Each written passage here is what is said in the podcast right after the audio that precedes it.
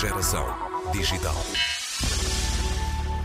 Em outubro de 2020, Mohamed Henriques, estudante de doutoramento da Universidade de Lisboa, guineense, foi o primeiro subscritor de uma carta publicada na Science sobre a matança de abutres na Guiné-Bissau. Entre setembro de 2019 e março de 2020, mais de 2 mil destas aves tinham sido envenenadas na zona leste do país. Uma ação explicada pela procura que as cabeças dos abutres têm em vários países africanos para utilizações relacionadas com práticas culturais. 11 cientistas assinaram a carta em que se alertava para a grande ameaça de extinção desta espécie e para o efeito demolidor que estes eventos têm nos esforços de conservação. Mohamed Henrique já colocou o seu nome em vários artigos científicos e é o primeiro autor de um artigo a publicar em julho na revista científica Marine Environmental Research sobre o contributo das florestas de mangal para as cadeias alimentares da zona entre marés. Uh, portanto, este, este trabalho que menciona uh, foi feito no âmbito de um projeto maior uh, no arquipélago dos Bijagós, na Guiné-Bissau, que tem por objetivo principal eh, estudar um bocado uh, a importância do ecossistema intertidal, portanto, o ecossistema entre marés dos Bijagós, para as aves migradoras um, limícolas, que são aves que vêm, portanto, do, do, do Ártico e, e, e, passam, passam portanto, a, a altura da não reprodução, portanto, o, o, que é coincidente com o inverno uh, cá, cá no norte, passam lá no sul e a Guiné-Bissau, nomeadamente o arquipélago dos Bijagós, é um dos locais mais importantes na costa atlântica oriental para, para estas aves. E, portanto, isto é um projeto muito abrangente, estudando vários aspectos da ecologia uh, deste ecossistema nos Bijagós. E este trabalho em específico que nós fizemos um, olhava de facto para uh, tentar avaliar qual é que, como é que o, o, as florestas de mangal, que são muito abundantes e muito densas no arquipélago dos Bijagós, qual era o papel delas a alimentar estes ecossistemas entre marés. Uh, portanto, que é esta área de interface que é coberta e, e destapada com as marés, com Santa Maré sobe e desce. E, e, sendo o Mangal uh, um dos maiores depósitos de carbono do mundo, não é? E um dos maiores captadores também de dióxido de carbono,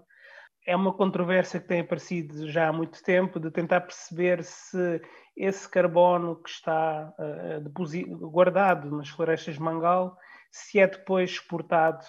para as zonas adjacentes, as zonas que são ao lado, inclusive estas áreas entre marés.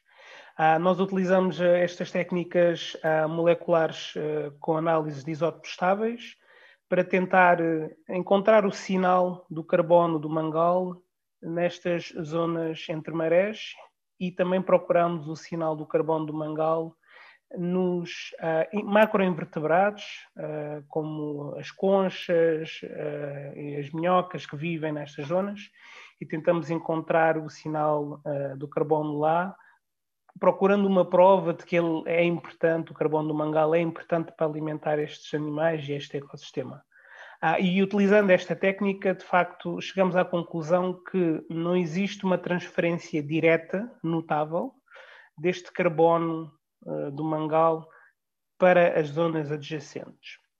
O que, entretanto, deixou aberto outras opções da contribuição do mangal, que é definitivamente ainda assim importante. É, este é, digamos, hum, um tema que vai muito ao encontro daquilo que é o seu trabalho de doutoramento que está a desenvolver neste momento, não é? Exatamente, exatamente. Portanto, isto é, digamos, o primeiro capítulo, capítulo de abertura do, do, da minha tese de doutoramento, sim. E o seu doutoramento centra-se nesta temática do papel das aves migratórias nestas cadeias tróficas nesta região específica de uma zona na Guiné-Bissau, nos Bejagós, uma zona específica, ou, enfim, de um modo mais geral? Portanto, no, no, no caso do meu doutoramento, a, a ideia é utilizar os Bejagós como um, uma, um caso de estudo, uma área de estudo, para tentar estudar um bocado as dinâmicas neste ecossistema influenciado por Mangal e em zonas tropicais, e portanto algumas das conclusões do, do, do, do meu doutoramento serão específicas só para os bijagós, mas algumas delas, como por exemplo este estudo sobre a importância do mangal, poderá ser generalizado por outras áreas do mundo com um ecossistema parecido, com muito mangal e muita área intertidal. E, e, o, e, o, foco central do meu doutoramento é, de facto, tentar perceber a dinâmica, como é que as aves uh, uh, migradoras, as limícolas, uh, interagem tanto no espaço com, com os outros elementos da sua cadeia alimentar, desde as minhocas e as conchas que elas se alimentam, mas também depois como é que a influência dos produtores primários, como será o mangal, as, as microalgas, eh, as macroalgas e outros, como é que estes também vão influenciando o ecossistema ah, e como é que eles interagem com as próprias aves. O facto de ser da Guiné-Bissau facilita de alguma maneira a realização do, deste trabalho de campo que acredito que não seja muito fácil, deve obrigá-lo a estar em, em, alturas específicas até do ano nas ilhas. Uh, sim e não. Eu penso que uh, não, primeiro, porque nós, como biólogos um, desta área, estamos um, um bocado habituados a, a ter de, de, fazer trabalho de, de, campo e de recolha de dados em, em ambientes inóspitos ou ambientes uh, remotos e, portanto, o, o, há outros colegas meus que não são da Guiné-Bissau que também trabalham comigo lá, também acompanharam um, estas, estas missões e este trabalho. Mas, por outro lado, sim, porque um, o, o, facto de já conhecer um bocado o, país e, e, as áreas e, e também conhecer a língua e a cultura é, é, é sentir que fosse um fator-chave a compreender melhor como é, que, como é que podemos comunicar com as comunidades locais e transmitir a importância destes estudos. E, para além disso, como guineense, também uma grande vontade que eu tenho de contribuir para, para aumentar o conhecimento disponível na Guiné-Bissau. Há algum tempo, no ano passado, creio, escreveu, assinou uma carta na Science Letters com informação muito específica e uma posição também marcada sobre uh, aquele triste acontecimento que uh, foi o envenenamento em massa de abutres na Guiné-Bissau. Um, quando assinou aquela carta, quem é que estava a assinar primeiro? O biólogo ou o guineense? Um, eu se calhar diria o biólogo guineense, porque hum, sim, porque de facto aquela, aquela, aquela publicação, aquela carta enviada para a Science foi um bocado um, um, tocar dos sinos, um tocar, um alerta geral lançado para o mundo todo sobre o que se tinha passado e, sobre as consequências uh, graves. Um, e estamos a falar de, de, do evento único que matou o maior número de abutres hum, desde a história conhecida uh, até agora. Isto num país muito pequenino como a Guiné-Bissau. Uh, portanto, de facto, um, o desenrolar daqueles acontecimentos que foram inéditos na Guiné-Bissau e para os guineenses, não é? Um, levou esse alarme, a, esse, a termos de lançar esse alarme e, de facto, ajudou esse alarme a desencadear uma data de ações que a partir daí começaram. Portanto, aqui tratou-se de um envenenamento com consequente morte de mais de 2 mil abutres. Uh, e, e, houve este conhecimento, admite que esta espécie, por exemplo, por exemplo, uh, possa às vezes ser dizimada a este nível ou maior e, e, e não se chegar a, a saber? Uh, sim, claramente acredito que sim, acreditamos que sim. Um, Uh, tanto eu como os colegas com, que andamos com quem anda, anda, a trabalhar neste, neste tema um, já têm assistido a experiências um, parecidas uh, noutras zonas da África Ocidental que dizimaram localmente esta, esta espécie em específico, que é o jugudé, como chamamos. Um, bom exemplo disso uh, é a Nigéria, por exemplo, ou a Guiné-Conakry, onde em certas áreas, de facto, estes abutres que eram muito, muito abundantes desapareceram uh, quase que na surdina, na calada dos anos, um, e quando se deu conta já era tarde. E isto aconteceu um bocado por toda, por toda a África Ocidental, Benin, a mesma coisa. Um, e, portanto, nós estamos agora a lutar muito para impedir que isso aconteça naquela zona da África Ocidental que é representada pela Guiné, uh, pela Gâmbia e, pela, e pelo resto da Guiné-Conakry. A lutar como? Quais são as melhores armas nesta, nesta luta? Ah, pronto, é assim, é, para já a, a, a, grande arma que ajudou muito quando aconteceu este evento de envenenamento foi de facto ter tido na altura um, um, um, conjunto de ministros no governo da Guiné-Bissau que tinham de facto consciência e interesse e que deram a, primeira resposta rápida e começaram de facto a, a investigar e, e, a responder um bocado àquelas mortes e a tentar recolher os cadáveres para evitar mais contaminações. Ah, portanto, eu diria que a arma mais letal será sempre a consciencialização dos que têm poder de decisão, dos que têm poder de ação, um, para de facto ajudar a impedir estas práticas. Sobretudo porque estamos a falar de práticas que são feitas pelo homem, não é? Portanto, são crimes ambientais um, e a lei e, e, e, a regulamentação da lei, a aplicação da lei é a, a, arma mais eficaz para, para conseguir combater isto. Mas para chegarmos lá, temos um caminho grande ainda a percorrer. Primeiro de tudo, esses políticos, estes decisores têm de ser consciencializados, temos de conseguir passar uh, a informação de qual é a importância de impedir o desaparecimento dessas espécies, isso é um bocado o trabalho das organizações ambientais que estão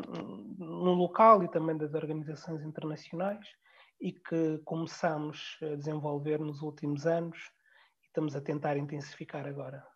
Voltando aqui ao âmbito dos seus estudos, da sua investigação, do seu doutoramento, eh, em que ponto é que está? Uh, pronto, eu tive a sorte de, de conseguir ser integrado neste projeto um, que é liderado pelo Instituto da Biodiversidade e Áreas Protegidas, na Guiné-Bissau, e fui integrado como um parceiro a partir da parte da Universidade de Lisboa, um, da Faculdade de Ciências, um, e comecei a, a, a, o doutoramento nesta área e neste projeto em 2017. Uh, e agora estou, de facto, no último, nos meus últimos meses já a preparar uh, os artigos finais da dissertação, um, para, se tudo correr bem, no final do ano, defender. E ao longo deste tempo todo tenho tido uma oportunidade, uma experiência espetacular de, de poder fazer um bocado uma, um, um, conjunto de diferentes atividades, desde a aprendizagem teórica no início do doutoramento até a muita, a muita aprendizagem prática com recolha de dados no campo. Tive a oportunidade de frequentar os bijagós durante muitos meses em cada ano e, e pretendo poder estar também na Guiné, que é uma grande aliciante para mim. E também de estar aqui uh, na universidade com os meus supervisores e outros professores e colegas uh, que me transferiram muita experiência uh, técnico-científica e, e, que, e que, portanto, ao longo deste tempo tenho, tenho andado a, a, a dirigir Uh, com o apoio dos meus orientadores, um, os vários artigos e os vários temas de investigação que vão fazer parte da minha tese. Entre as várias surpresas que imagino que um cientista sempre vá tendo, conforme vai avançando nos seus estudos, uh, de vez em quando deve descobrir, um, encontrar um, alguns resultados uh, que são surpreendentes. Uh, há assim alguma coisa neste percurso até agora que o tenha surpreendido mais ou que o tenha comovido mais? Um, eu posso dizer que tem sido um percurso extremamente rico em, em eh, emoções e, e, e em, em, surpresas boas. Um, e se tivesse de, de, de, de escolher uma, um, falaria sem dúvida do quão uh, prazeroso foi estar nos Bijagós a trabalhar juntamente com com a comunidade, porque o nosso projeto tem uma, uma vertente que é envolvimento dos jovens da comunidade. Um, e o quão prazeroso foi não só estar naquele ambiente espetacular, super seguro, super um clima espetacular, muito bonito, mas também poder estar com vários jovens das, das aldeias, das comunidades um, das ilhas, com quem aprendi imenso e fiz em especial uma amizade muito forte com um deles, que até um, também é coautor neste artigo sobre a importância do mangal, o Seco Leão. Um, e, portanto, provavelmente das emoções mais fortes é poder partilhar estes momentos com, com estes jovens da comunidade que têm experiências muito diferentes para nos oferecer. Quanto aos seus projetos de futuro, a ciência está firmemente nesses projetos? Sim, definitivamente. Um dos desafios que me lancei a mim próprio como, como guineense uh, e membro da, da sociedade guineense é tentar trazer o meu pequeno contributo uh, dentro de, daquilo que é, que é, a minha área para, para, para o país e para, para ajudar um bocado uh, a ir para a frente. E o contributo que eu escolhi fazer foi na área da ciência e, portanto, um dos meus objetivos a seguir a, a terminar o doutoramento é, é, continuar a tentar envolver-me em projetos de conservação e de investigação científica na Guiné-Bissau, tentar trazer mais projetos para a Guiné-Bissau através de ligações com universidades no exterior e pronto, e tentar também uh, aumentar o conhecimento que existe disponível e ajudar a melhorar as, as decisões de conservação para tentar conservar e proteger ao máximo o património natural que temos um futuro na ciência, na conservação e na Guiné-Bissau é o que ambiciona Mohamed Henriques, estudante de doutoramento da Faculdade de Ciências da Universidade de Lisboa, onde investiga o papel das aves limícolas migradoras nas cadeias tróficas do ecossistema de Mangal.